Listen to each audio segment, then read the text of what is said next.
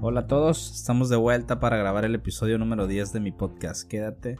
En esta ocasión quiero comentarles que el tema se va a llamar la familia, sobre todo porque en todo este mes me ha tocado, pues he tenido la oportunidad de poder trabajar con algunas personas dentro de terapia y creo que el tema más sonado es precisamente cómo la familia ha venido a joderlos, psicológicamente hablando por supuesto, y es entendible también que ellos han permitido que la familia pues genere ciertas aportaciones negativas para su día a día. Entonces quisiera tocar algunos puntos por ahí en, en los cuales la familia pudiera llegar a, intervenir en tu vida y que te des cuenta si realmente te encuentras con, con esta situación para que hagas algo, ya que si tú te quieres quedar haciendo o recibiendo ese tipo de maltrato, ese tipo de situación, pues es tu problema. Al final tú decides hasta dónde permites que, que te puedan que te puedan lastimar.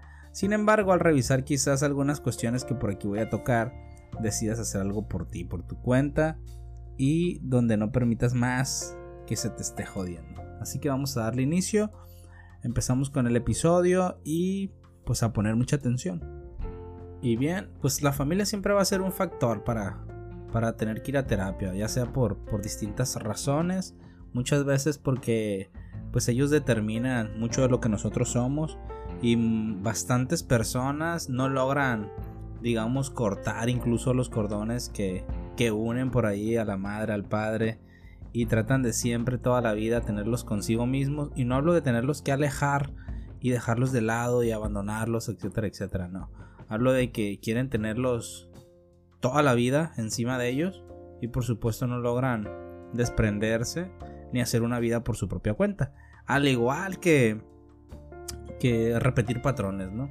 Entonces, por supuesto que van a ser factor la manera en que nos criaron y la manera en que nos enseñaron a, a ser pues personas de bien, personas de mal, como sea.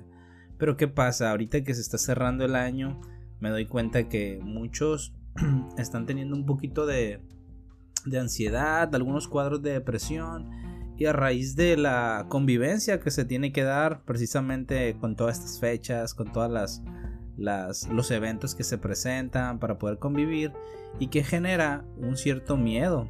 Muchas veces eh, a varias personas les da miedo tener que convivir. Cuando se vienen acercando estas fechas les genera cierto nerviosismo, cierto estrés porque saben a qué se van a enfrentar, a cuestiones que quizás ellos jamás hubiesen querido pasar, sobre todo porque algunas personalidades jamás van a congeniar con ellos. Entonces, ese mismo miedo los envuelve a tal grado que se puede representar de una manera con cuadros de depresión, se puede representar con cuadros de, de incluso de ira, bajo control emocional y muchas cosas más. Entonces, ¿a qué se debe esto? Pues principalmente el tipo de convivencia. Si jamás tuvieron una convivencia adecuada, sabemos que todo se puede volver un caos. Y no hablo precisamente por pelear por, por terrenos, hablo porque muchas veces hasta las cuestiones más básicas terminan lastimándote como algunas bromas estúpidas que pueden hacer los familiares desde tu físico, tu peso, el tipo de relación que tienes, si no tienes una relación, bromean incluso con con cuestiones que te hayan pasado durante el año y tal vez no estás de acuerdo, sin embargo el impacto que generan ese tipo de comentarios pues terminan por deprimirte. Y eso es uno de tantas de tantos ejemplos que te puedo que te puedo enseñar, que te puedo abordar. Entonces, ¿qué pasa cuando nosotros no estamos acostumbrados a recibir este tipo de bromas o ya sabemos que van a suceder, pero sin embargo hemos venido minimizando y cuando tenemos que confrontarlas no tenemos esa fuerza o no tenemos esa capacidad para establecer límites, pues nos va a conflictuar a nivel interno y pues obviamente no vamos a querer ir a esa, a esa reunión, a esa convivencia y yo soy de los que piensa que nadie está obligado a hacerlo. Sin embargo, muchas veces nos acercamos, estamos por porque es nuestra oportunidad para para poder ver a algunos que tengamos tiempo que no que no lo hacemos. Sin embargo, el precio termina siendo pues muy elevado. Imagínate tener que ser la persona que, que tiene el rol de, autoridad o el, aquel que tiene que organizar, aquel que tiene que mediar las situaciones que pasan dentro del, del seno familiar. O sea, termina siendo bastante desgaste y sobre todo porque porque a veces ni lo queremos, a veces estamos ya hartos de todo ello. Y esto no se trata de, de ver cuáles son las quejas que podemos dar.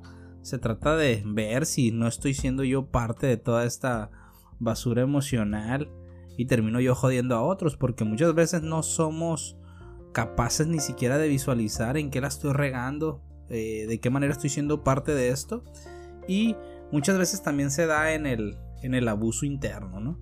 La verdad que existen muchas familias donde se han presentado muchos abusos y todos para no fragmentar lo que le llaman familia terminan por guardarlo, ocultarlo, toleran a aquel que es el abusador solamente para que haya una apariencia dentro del, del encuadre, no para tener la foto bonita a final de año y poderla mostrar como que son perfectos. Pero de perfectos pues no tienen absolutamente nada. ¿Y qué pasa también con aquellos que sobreprotegen? Siempre existen dentro de la familia un grupo varios o uno solo al que, al que lo ven como el débil, sobre todo porque existe el que tiene ese rol, le gusta victimizarse y quizás todos los demás alimentan esa conducta porque al ver lo que es un inútil, mm, pues tratan de, de cuidarlo de más porque creen que solo pues no va a poder lograr nada y de esa forma pues eh, se ponen casi casi de acuerdo para que para que no tenga ninguna responsabilidad, para que no tenga nada de qué quejarse, sobre todo porque porque no lo vayan a molestar, porque no se vaya a sentir mal, porque no se vaya a caer emocionalmente hablando y posteriormente sea sea más complicado levantarlo. Esa sobreprotección es como cuando tratan a los niños de una forma tan delicada que después tienen miedo a, a afrontar el mundo por sí solos. Y eso termina sucediendo también con, con adolescentes, con adultos, que los acostumbraste a vivir de esa forma y después pues se convierten en parásitos. Que por ahí tengo ya un tema preparado para, para hablar de los parásitos que están dentro de la familia. Y ustedes pueden voltear y quien esté escuchando por ahí este podcast haga memoria y van a encontrar a más de algún familiar que que no aporta nada, que nada más vive como que consumiendo lo que los demás hacen desde comida, desde ideas, desde el trabajo. Y más de alguno se hace cargo de él buscándole empleos, buscándole acomodo en algún sitio para que pueda encajar. Y esto, de alguna forma, tiene un impacto, tiene una repercusión en todos los demás. Porque al final, independientemente que creamos que no nos afecta, por supuesto a quien no le va a decepcionar tener como parte de su familia a alguien que que no sirve para nada. Y sí habrá unos que me cuestionen cómo la gente o las personas siempre van a tener alguna cualidad y no se la han encontrado. Bueno, pues nunca se la van a encontrar si él mismo no la muestra. Entonces saber qué clase de personas tenemos también dentro de la familia es importante y que esto no termine por jodernos a nosotros de tal forma que seamos quienes queramos o quienes queremos sacarlos adelante. Sobre todo lo mencioné esto porque pues me gustaría que ustedes sepan discernir, sepan poner un límite hacia aquellos que quieren rescatar y que ellos no quieren ser rescatados. Otro factor también que pueden encontrar de cómo la familia te va a mandar a terapia es precisamente las cargas emocionales. Si tus papás y tus hermanos no pueden superar eventos que hayan pasado en algún punto de su vida, mi pregunta sería ¿qué tanto permites que también te lo te lo generen a ti? Es decir, si tu mamá le fue muy mal en una relación o a tu papá o tu papá tiene problemas de alcohol, no, no estás reflejándolos en ti o de qué manera se están proyectando. Sobre todo porque una de las cosas más importantes que, que los papás tratan a veces de como de transmitir es la culpa. De que aunque ellos hayan equivocado bastante, tratan y buscan la forma de hacerte sentir una culpa a tal grado que no tengas que ni siquiera confrontar o ni siquiera poder dialogar cuestiones que, que no dependen de ti, que al final ellos tienen que resolver y te usan a veces como un referee. Entonces esto termina siendo de alguna manera muy pero muy desgastante, te terminan por fastidiar, te terminan por frustrar. Y que de qué manera nos termina afectando, pues repetimos patrones. Repetimos patrones en nuestras relaciones, repetimos patrones de conducta, de comportamiento, nos convertimos en ellos. Me he dado cuenta que muchas de las personas que están fastidiados, molestos con conductas de sus papás, aunque lo nieguen, terminan por repetirlas. Estamos molestos porque ellos tratan de meterse en mi vida, tratan de meterse en lo que yo hago y ¡pum! resulta que también están haciendo lo mismo. O quieren dominar, quieren controlarme. Y bien, yo trato de controlar a las personas, me vuelvo alguien manipulador. Y como no me atrevo a confrontar a mis padres o no puedo establecer un límite, ahí voy por la vida queriendo hacerlo con otras personas que ni siquiera nos han venido a lastimar o ni siquiera tienen nada que ver en absoluto con lo que nosotros estamos viviendo. Y si quieres encontrar un paquete completo de desajustes emocionales, que tus sentimientos se vayan al carajo, pues empieza a compararte, ¿no?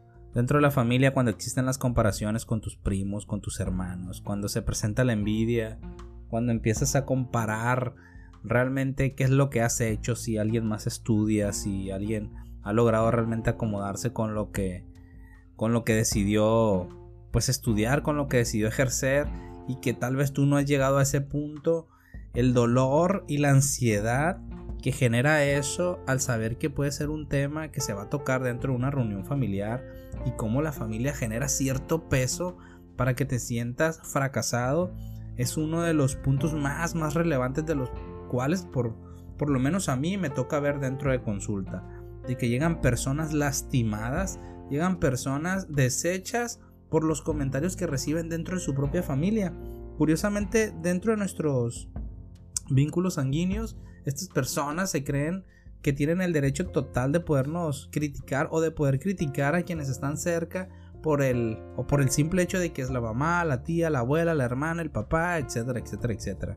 Entonces, imagínate si alguien externo te da un comentario y te puede lastimar, te puede generar cierto eco mental para que tú mantengas ese dolor, de esa sensación por el hecho de recibir una ofensa. ¿Qué pasa cuando te lo dice alguien que supuestamente tiene que tratarte bien? Alguien que, que tendría que tener mayor paciencia, mayor comprensión, que se supone que puedes contar con ella o él por el hecho de ser familia y sin embargo, pues les vale madre. Sin embargo, no se detienen y creen que tienen el derecho precisamente de poderte decir todo por ese lazo que los une.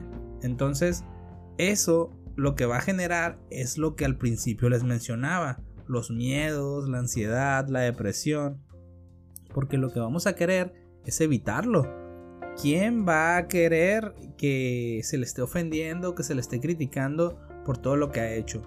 Curiosamente no se trata de, de solamente en lo que te equivocas. Muchas veces tú te va, muy bien en lo que has decidido hacer. Muchas veces te va muy bien en lo que, en lo que realizas, aunque no sea tu profesión. Y para ellos termina siendo de todas maneras fracaso. ¿Por qué lo menciono de esta manera? Porque no debes de permitir que te afecte esos comentarios siempre van a existir. Nunca vas a tenerlos contentos al 100%, pero ¿dónde viene la problemática? Donde permitas que genere un impacto en tu persona y después vayas por la vida pues lamentándote esa situación. Y algunas otras conductas se van a ir presentando conforme conforme cambies de relaciones, conforme cambies de trabajo, conforme no llenes las expectativas que ellos quieren de ti, porque al final no significa que tú les hayas generado eso, al final resulta que ellos visualizaron en ti cierta persona y si no está sucediendo tu vida como ellos creyeron que iba a pasar, uf, siempre serás un blanco para criticarte y hacerte sentir solo o sola o hacerte sentir insignificante. Pero bien, ¿qué pasa? A la familia no la vamos a cambiar. Encontraremos siempre elementos como nuestros primos, hermanos, como ya te lo dije, incluso tus propios hijos, tus papás, tus abuelos, no sé.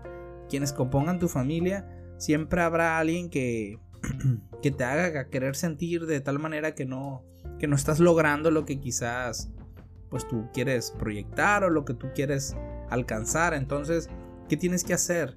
¿Qué se supone que pudiéramos hacer nosotros para que no nos lastime este tipo de, de situaciones? Y bueno, la más importante es, ir a terapia, ¿verdad?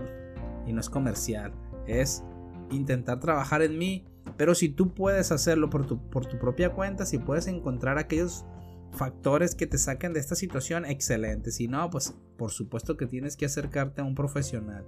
Pero sí, también tienes que ser consciente que, que tienes que aceptar el tipo de familia que tienes. Y el aceptarlo no me refiero a que toleres todo lo que ellos hacen, sino que acepto como son, pero actúo bajo esa aceptación para no permitir que me sigan dañando. Tienes que darte cuenta que no siempre podrás darlo todo. aunque esas personas siempre quieran más de ti. Tienes que, que sentirte pleno por acciones que hagas hacia tu propia persona, es decir, llenarte tú esos vacíos y no esperar que ellos vengan y coloquen algo para que tú te sientas bien. Siempre tendrás la oportunidad de recibir amor, pero no todas las personas están dispuestas a darlo. Entonces, tienes que tener la calma y la paciencia para recibirlo porque muchas veces hay personas que no tienen un vínculo sanguíneo contigo y se comportan mucho mejor que aquellos que son nombrados como familia. Tal vez no tienes un propósito de vida y ellos siempre van a querer que tengas un propósito de vida, pero cada cosa que realices simplemente es la compasión, con la pasión que tú quieras otorgarle para que al final funcione como una conexión social y que pues tú la uses cuando sea necesario. Que no tengas que aislarte por el hecho de no saber cómo comparto algo con alguien más. Y esto cuando no sabemos cómo compartir algo, cuando no sabemos cómo manejarme a nivel grupal, es precisamente porque en nuestro, en nuestro crecimiento nos enseñaron a que generalmente los grupos terminan siendo autodestructivos o no hay una buena sintonía. ¿Y esto donde se incita? Pues dentro de la familia. Nos da miedo generar un grupo social precisamente porque estoy acostumbrado a ver relaciones destructivas. No siempre, ten claro, no siempre vas a tener las ganas, ni el ímpetu, ni la fuerza para poder mantener un estado de ánimo óptimo. Y eso es totalmente normal pero ese no es impedimento para mantenerte firme ante tus ideales, sin llegar a obsesionarte con ellos, porque si no terminarás desgastándote mucho más, porque cuando los identifiques, cuando simplemente sepas de qué se trata, hacia dónde te diriges, sabrás qué es lo que tú quieres, porque sentirás, te sentirás conectado contigo mismo. Al final, tú te tienes que cuidar y eso es lo más importante de todo. En ocasiones, Vamos a vivir con el miedo de no poder lograr lo que nosotros queremos, lo que nosotros deseamos. Sin embargo, estaremos creyendo que debemos cumplir expectativas las cuales no nos pertenecen. Muchas veces son de ese tipo de, de personas que pertenecen a mi familia o que son parte de mi familia y estaremos buscando sus aprobaciones. vamos a obstruir nuestras capacidades por la poca confianza que nosotros nos estamos otorgando. Y tenemos que entender que vivir en el aquí y en el ahora pues es mantener un buen enfoque, mantener la filosofía de que cada minuto cuenta. Eso es tener claro que los detalles más simples te otorgan los placeres más grandes. ¿Y quién te va a dar esos placeres? Tu determinación para cuidarte, para no permitir que la familia tenga que transmitir en ti situaciones negativas. No debes de tener el miedo a mostrar quién eres. Muchas veces ellos quieren incitar a privarte de decir qué clase de persona eres por supuesto que no tienes que tomarlo en cuenta. Siempre tienes que proyectar empatía por tu propia persona, comprenderte, ser asertivo contigo mismo para posteriormente poderlo brindar y tener la certeza que el escuchar va a ser un don.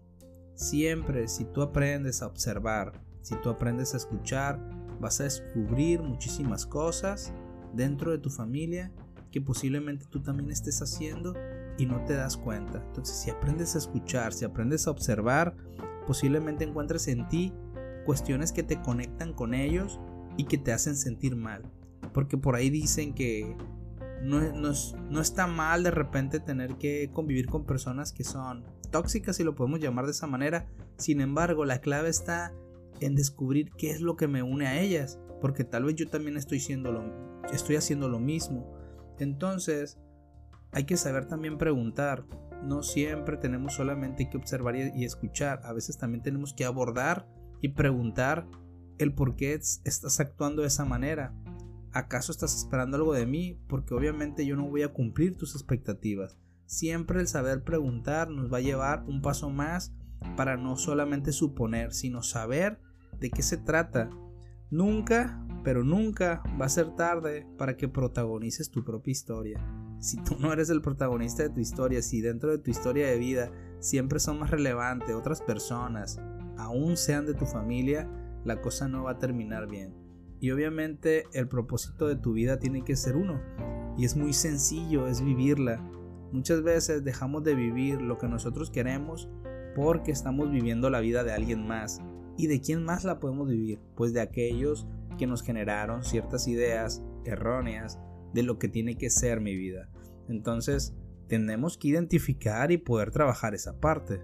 Creo que sería lo más sencillo, lo más óptimo y no complicarnos queriendo ser quien no somos.